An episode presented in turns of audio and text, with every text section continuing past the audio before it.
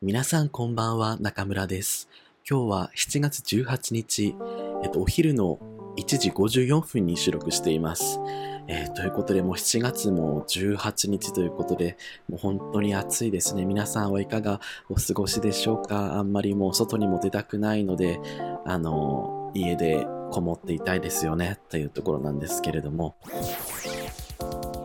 はい。そして、あの、気づいた方ももしかしたらいるでしょうか。あの、今回からですね、あの、140字以上のゲイの、このサムネイル画像というか、あの、ポッドキャストのカバーアートみたいな、ジャケット写真みたいなものが今回から新しくなってですね、あの、僕のイラストがあの追加されたんですね。あの可愛いイラストを描いていただきました。ちょっとこのことについてはですね、あの後半でご紹介しようと思います。あの、なんとですね、あの、こういう風なイラストを描いてくれる、あの、サービスがあるということで、そのこともぜひ、あの、皆さんにご紹介したいなと思うので、あの、ゲイの人って、あの、同い年で集まる、なんか、平何会、平6会、平8回とかあるじゃないですか。そういう独特の文化があって、それは自分は平成7年生まれなので、ちょうどおとといですね、土曜日にあの、平7回っていうのをちょっと企画することにいろいろあってなりまして、平7回をしてきて、同い年のゲイの方とね、集まったんですけれども、うん、まあ、普段生活してたら出会わないような楽しい人たちと出会うことができたかなって思います。やっぱ人と会話すると元気がもらえたりするなって思いますね。うん。で、やっぱりこう、そこで思ったのが、あの、やっぱり人生27歳、26歳、こう、20何年も生きてきていると、やっぱりあの、ゲイ人生、ちょっと変なリアルも体験するよねっていう話になりましてですね、あの、クソリアル選手権っていう、あの、アイデアが浮かんだんですね。あの、やっぱりみんな、来ている人、それぞれ不思議なリアルの体験をしている。あの、例えばアプリ、ジャックドからナイモンからアンバードから、まあいろんなたくさんのアプリがあって、Tinder もあって、そしてまあクールボーイズ、いろんなね、掲示板があって、さらに Twitter での出会いもあってっていうことで、もう今出会いの可能性がすごく広がっている中でですね、あの、たくさん会ってる人、ちょっと変な出会いもあるよねっていう、そういうクソリアルを、まあみんなでね、共有し合ったんですけれども、で、自分もですね、あの、一個クソリアルがありま、ちょっとですね、クソリアルっていう前に、まあ聞いてる方の中にはそのゲイじゃない方もあの聞いていらっしゃると思うので、リアルっていうのはこれはゲイ用語なのかわかんないですけれども、そのアプリとか掲示板とかで出会った人と実際にオフで会うこと、実際に対面で会うことのことをまあリアルっていうらしいですけれども、僕が体験したクソリアルはですね、大学3年生か大学4年ぐらいの時にですね、まあ、アプリでちょっとなんか可愛い感じの若い男の子がちょっと声かけてきてくれて、あじゃあちょっと会おうかってなるって、あの、あの、蕎麦屋に来てほしいっていう、あの、ここに来てほしいっていう、あの、指示されたところが、あの、蕎麦屋だったんですね。これは、あの、僕のあの、スペースとかいろんなとこでも喋ってるんですけれども、蕎麦屋じゃんってうん、で、まあ、その時はちょっとまあ、ムラムラしてたのかちょっとわかんないですけれど、まあ、蕎麦屋だけど行ってみようってなって、まあ、その、可愛い子に誘われて行った場所が蕎麦屋だった。そして、あの、ドアをね、あの、ガラガラガラガラって開けると、まあ、誰もいない蕎麦屋なんですね。うん、どういうこと？ってなったんですけれども、うん。で、そこで、まあ、あの、なんかちょっと、アプリのやり取りの段階からちょっと変な人だなっていう感じはちょっとあったんですけれども、えーで、行ってみると、あの、まあそのお目当てのその若い、若くて可愛い男の子だけじゃなくて、なぜかあの蕎麦屋の店主みたいな人が いて、え、これはど、どう、どういうこと？っていう、え、僕たちあの差しで2人で会うんじゃないの？って思ってちょっと問いただそうと思ったんですけれども、うん。え、何この状況みたいな。で、一応、なんかやるみたいな、ちょっと、ね、軽く性行為するみたいなテンションで、言ったもんで、うん。ちょっとね、戸惑いがあったんですけれども、えじゃあどこでやるってなったら、このなんか座敷の小上がりみたいな。ごめんなさい。今、あの、食事中の方いないですか？食事中のお蕎麦食べていらっしゃる方、ごめんなさい。本当に、あの、蕎麦は悪くないので、それとこれとは切り離して考えてほしいんですけれども、えっ、ー、と、まあ、座敷で、じゃあやろうってなって、えっとですね、まあ、その、まあ、可愛い男のことをやるわけですよね。やるんですけれども、まあ、その店主みたいなおじさんがちょっと見てるわけですよ。え、これ見られながらやるの？みたいな。ちょっとね、そこで帰ればよかったんだけれども、やっぱりこう、ね、あの、面白ネタを日々求めてる人間としては、ここでやらなきゃと思って、うーん、あれバニラだったかな。まあ、軽く性行為的なことをしたんですけれども、途中からね、なんかその店主がちょっと入ってきて、なんかちょっと、な、な、何この何この、あの、応援みたいな。な、なんだろうね。なんかちょくちょくなんか参加しようとしてくる、あの、ねそういう新しいプレーの形なのかなと思っていたんですけれども、まあ、結局来ないでって私が言って、来ないで行ってっていうか、うん、なんかそのまんまよくわかんないまんま、あんまりもうこれね、説明できないんですよ、これ。意味わかんなすぎるから。うん、そういうことがありましたね。で、その、まあ、プレイが終わった後に、なんかみんなで蕎麦を食べました。あの、蕎麦を食べたんですね。よくわかりません。自分でも、自分でも何を言ってるのかわかんないんですけれども、あの、まあ、結論をまとめるとですね、あの、蕎麦屋に行って、アプリで出会った人の蕎麦屋に行って、誰もいなくて、で、あの、店主がいて、で、まあ、座敷でプレイしていたら、なんか店主が割り込んできて、で、その後終えて、みんなであのね、終わった後の蕎麦を食べるっていう、もう全然わけがわかりません。ということでですね、まあ、皆さんにも、まあ、こういうちょっとショッキングなエピソードだけではなくて、皆さんも多少ね、何かしらちょっと不思議なリアルってあるんじゃないでしょうか。まあね、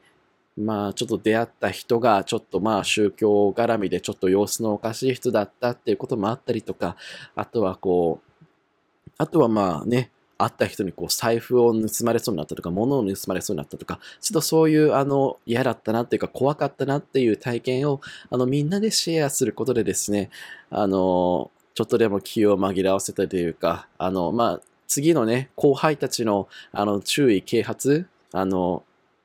ね、こうなっちゃいけないよっていう注意にもなると、注意喚起にもなると思うので、あの、今回ですね、あの、新しい企画をやろうと思います。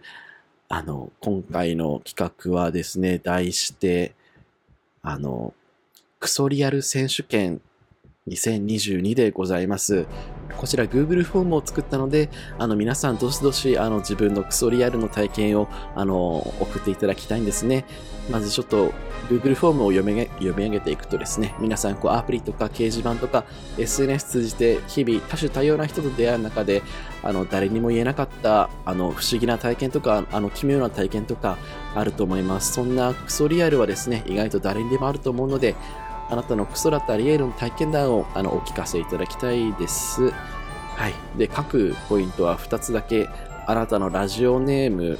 あなたのラジオネームを書くことと、あなたが体験したクソリアルなエピソードについて、あのできる限り詳しく書いていただきたいです。で、これをですね、あのまとめて、あのこのポッドキャストで読み上げようかなと思うので、あの来週の金曜日ぐらいまでに 集まるのかわかんないですけれども、まあ、みんなで共有していきましょうっていう、あの、ゆるく、そういうノリでやろうかなと思うので、ぜひよろしくお願いいたします。はい。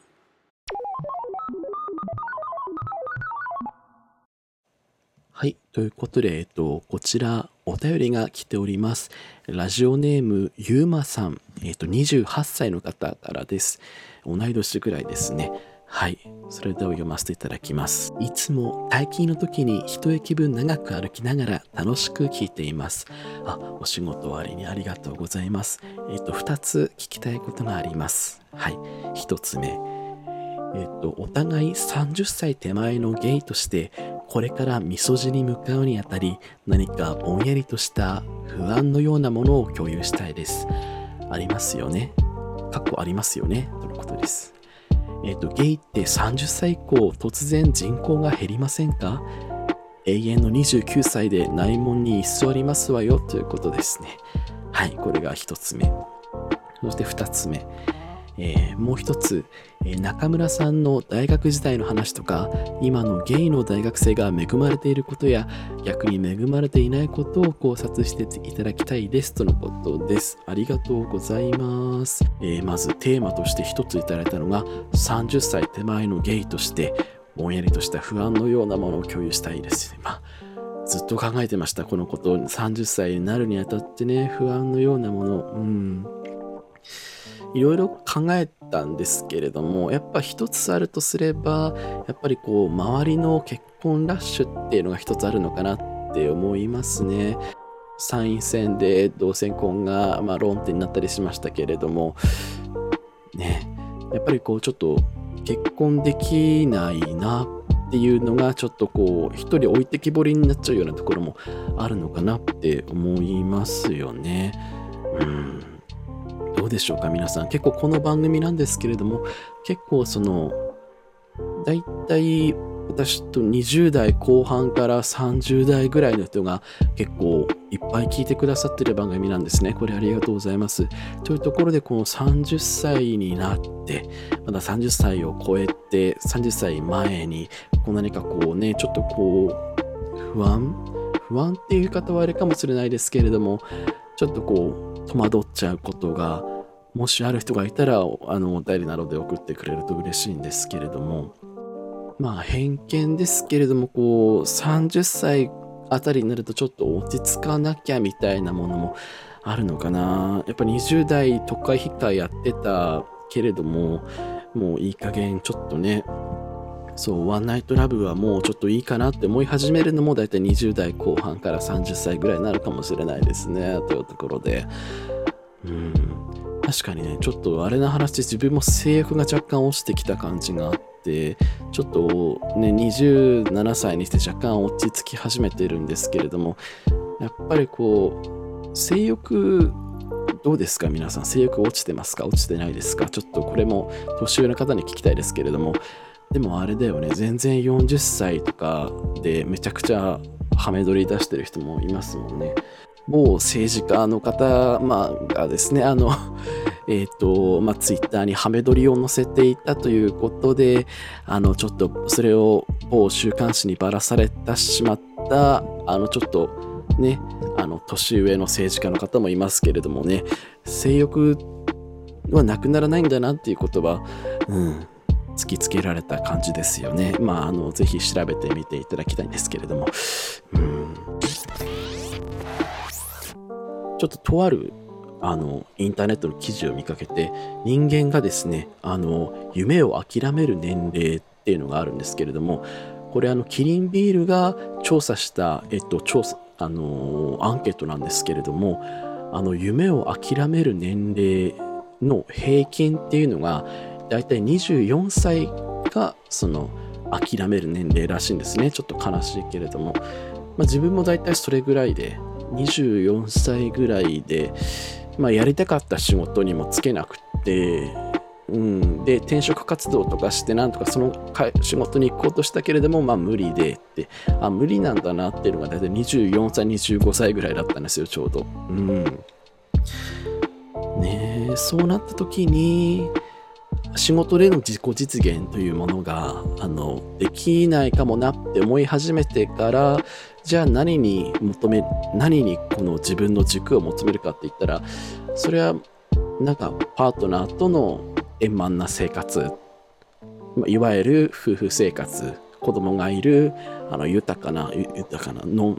穏やかな家庭っていうものにその25歳あたりからこの目指すものっていうのが切り替わっていくのかもしれないなって思ってうんまああの寂しさはあのあの性で紛らわせてくださいっていうところではい。まだまだ、あのですね、枯れないでいきましょうね。はい。枯れずに、あの、マカ食べて、あの、やりまくって、元気元気でいきましょう。はい。というところで、喋っちゃいました。はい。次の話ですね。ごめんなさい。はい。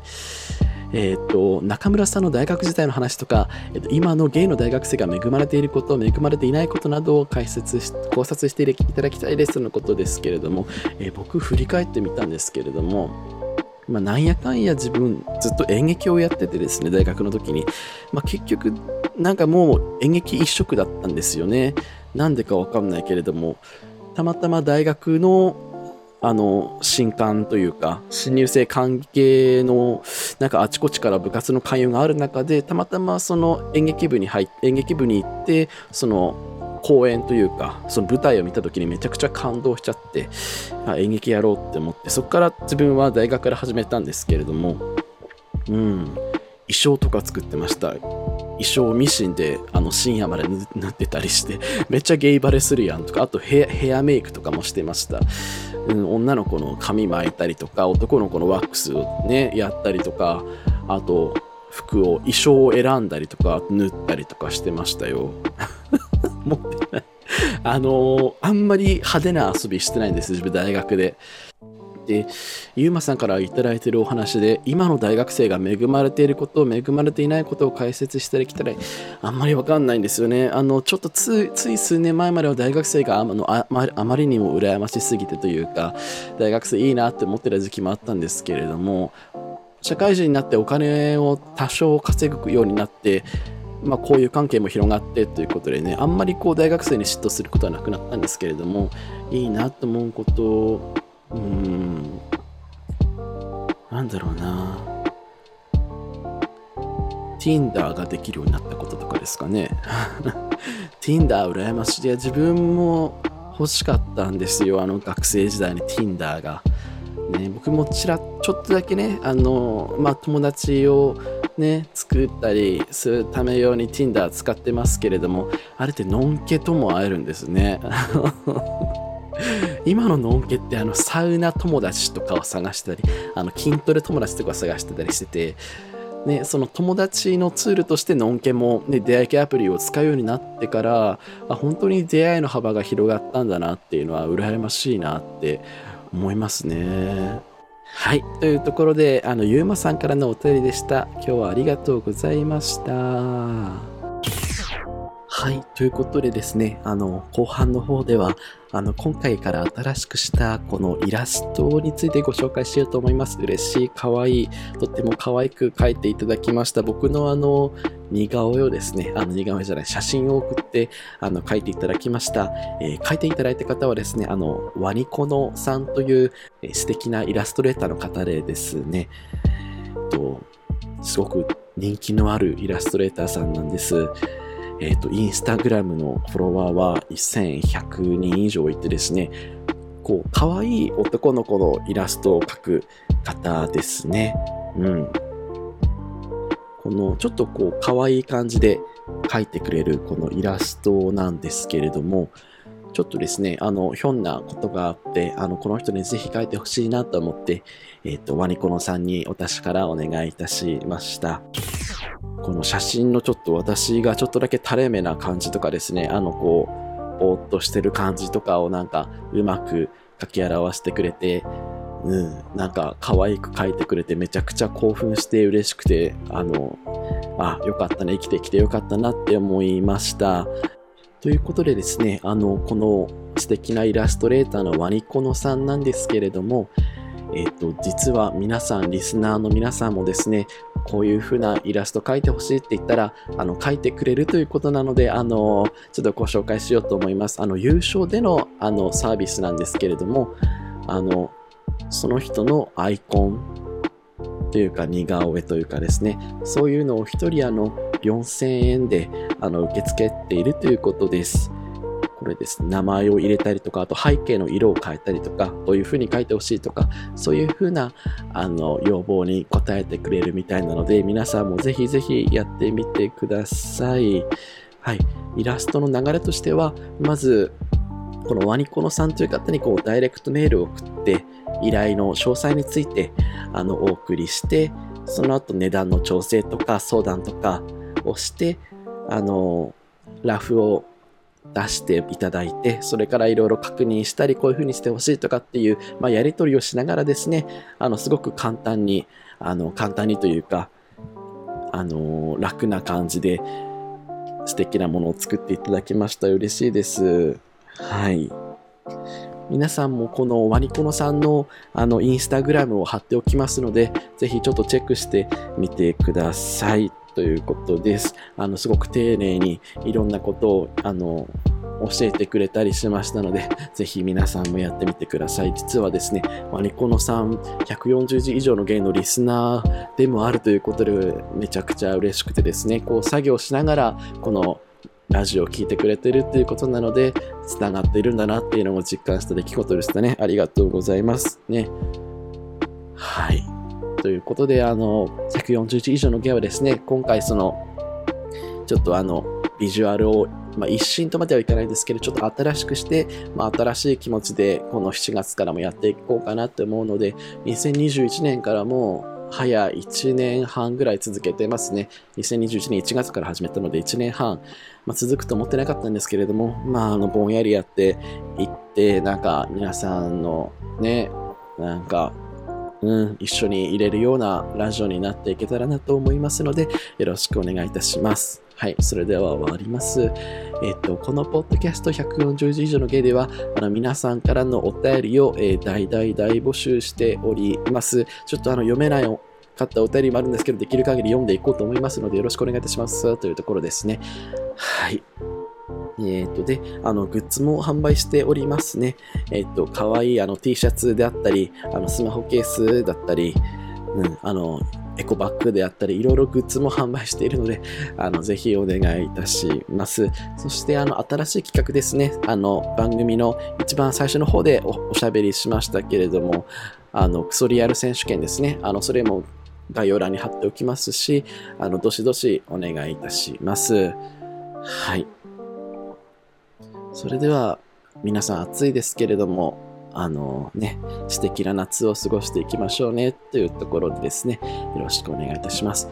最後にじゃあ一曲だけですね、あの、ご紹介したい曲が あるので、あの、ご紹介しようと思います。あの、私が好きな、あの、ラッパーのピノコさんという方がですね、最近あの、サマーバケーションという曲をあの出されたので、ちょっとこう、憂鬱なだるい夏の日に聴いてほしい曲なので、ぜひ聴いてみてください。はい。ということで皆さん今日はありがとうございました。またね